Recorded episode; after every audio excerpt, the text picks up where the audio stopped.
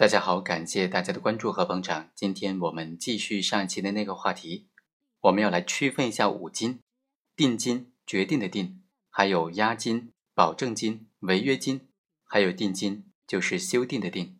这五金有什么区别？有什么不同呢？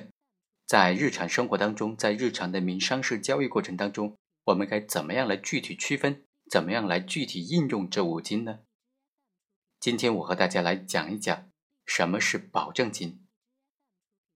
所谓保证金呢，指的是合同当事人一方或者双方为了保证合同的履行而留存在对方或者提存于第三人的金钱。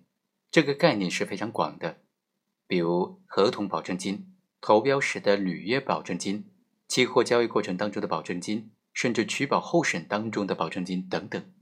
在现实经济生活当中流行的保证金呢？主要就有两种方式，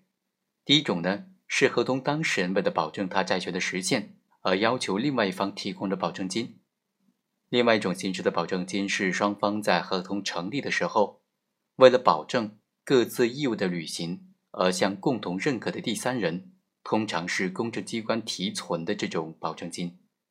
保证金也具有类似于定金一样的担保合同实现的作用，但是它并没有双倍返还的功能。而且呢，当事人可以自行约定定金的作用功能，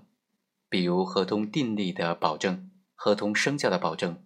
合同成立的证明或者合同解除的代价等等，这些功能都是定金的担保功能，而保证金呢却没有这样的功能。保证金留存或者提存的时间和数额是没有限制的，